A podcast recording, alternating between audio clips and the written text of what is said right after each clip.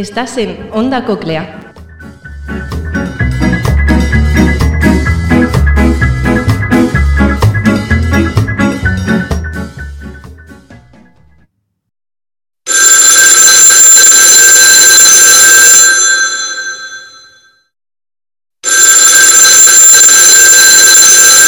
Yasmín, ¿cuánto tiempo? Por fin te he conseguido localizar. Ya te digo, tenía muchas ganas de tener contacto con España. Bueno, lo primero de todo, ¿cómo estás? Sinceramente, podría estar mejor, pero viendo la situación no me puedo quejar, porque he conseguido estar hablando contigo. Llevamos mucho tiempo sin saber nada de ti. Cuéntanoslo todo. No tengo mucho tiempo para explicarte a todo detalle porque en cualquier momento me cortan la línea, así que intentaré ser breve. Creo que en España ya sabéis que mi situación antes del régimen talibán era buena, mejor dicho aceptable, pero desde que están gobernando esto para mí no es vida. Lo sabemos, pero ¿qué ha pasado para que llegues hasta este punto? Antes de este régimen yo era una mujer con derechos que podía hacer lo que le diese la gana, al igual que el resto de mujeres en otros países del mundo. Hubo una serie de guerras y conflictos que provocaron esta situación en el país. ¿Y qué ha hecho que esto cambie? Para ponerte en contexto te voy a explicar.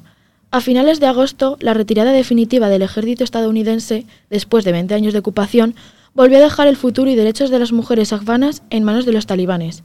Cuando los fundamentalistas islámicos estuvieron en el poder, prohibieron a las mujeres que trabajásemos, fuéramos a las escuelas y universidades y saliésemos solas de casa.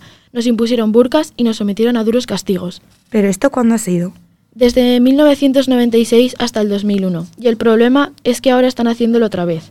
Al principio, el grupo yihadista dijo que su nuevo gobierno sería más moderado, pero Afganistán se encuentra entre la docena de países del mundo que no tienen a ninguna mujer en un puesto de poder. Ah, creo que lo voy pillando. De hecho, hace tiempo vi una noticia que decía que los talibanes taparon los rostros femeninos de los salones de belleza. Sí, y eso es lo más leve que han podido llegar a hacer. Por ejemplo, recientemente han eliminado el Ministerio de Igualdad convirtiéndolo en una institución para prevenir las infracciones morales de las mujeres. También, en muchas universidades, ha vuelto la segregación por género. ¿Qué es eso? Básicamente es colocar unas cortinas en el centro de las aulas para dividir a los estudiantes de sus compañeros. Qué fuerte. Me lo estoy imaginando, pero nunca podré llegar a saber al 100% lo que estáis sufriendo.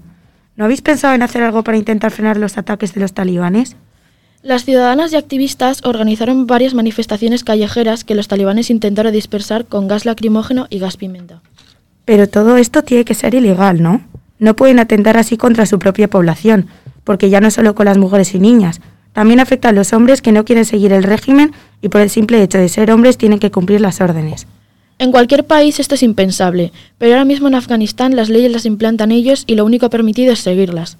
Hablando de hombres, ¿cómo lo está llevando Aviv? Como puede, he tenido suerte con él porque está muy europeizado y aunque tenga que seguir el régimen cuando salga a la calle, a mí me trata con el mismo respeto que trataría a otro hombre. Me alegro de que al menos en casa estés a salvo y puedas tomártelo con un poquito más de libertad. Ese es el problema. Últimamente los talibanes están yendo casa por casa recogiendo información sobre las familias, en concreto de si trabajan y en qué, y en el caso de que no trabajen, insistiéndolas en que lo hagan. Además, antes del régimen no era obligatorio el burka, y ahora hay que llevarlo hasta para estar por casa, dejando solo la vista a la zona de los ojos. Y me da miedo que aparezcan por casa en cualquier momento y vean que no seguimos a rajatabla todas las normas. Realmente estáis viviendo un infierno, pero creo que tengo buenas noticias para ti que te pueden ayudar. Voy a agarrarme a la mínima ayuda que me surja porque necesito salir viva de aquí cuanto antes. Cuéntame. Te entiendo. Hace unos días ha salido una noticia en relación a vuestros derechos. Decían que además de asegurar la salida a quienes así lo piden, los países y ONU deben reclamar que, dentro del país, a las mujeres y niñas que siguen viviendo allí se les respeten esos derechos. Esto no lo pretenden hacer como un simple aviso o señal, sino como una exigencia que debe de estar por encima de la política de cualquier país. Por eso, la ONU tiene que velar por el bienestar de toda la población y aquí el motivo de esta insistente y complicada llamada, porque puede ser tu salvación.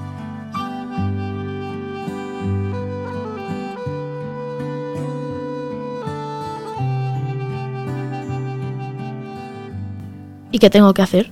Esta propuesta de la ONU todavía no ha sido aprobada.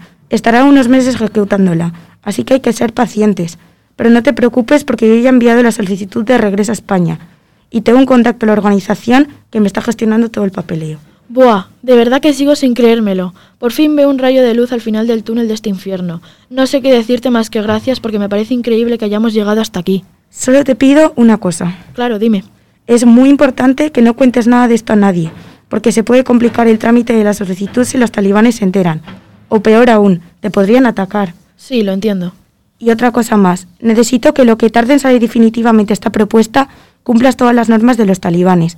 No podemos levantar sospechas porque nos la podemos jugar. Genial, pero ¿cómo sabré si lo hemos conseguido? Yo seguiré intentando contactar contigo para comentarte cómo va el plan y en cuanto esté todo hecho irán a tu casa un grupo de diplomáticos para traerte a ti y a VIP de vuelta con la familia. Jo, de verdad, qué ganas de veros a todos y contaros con más detalle.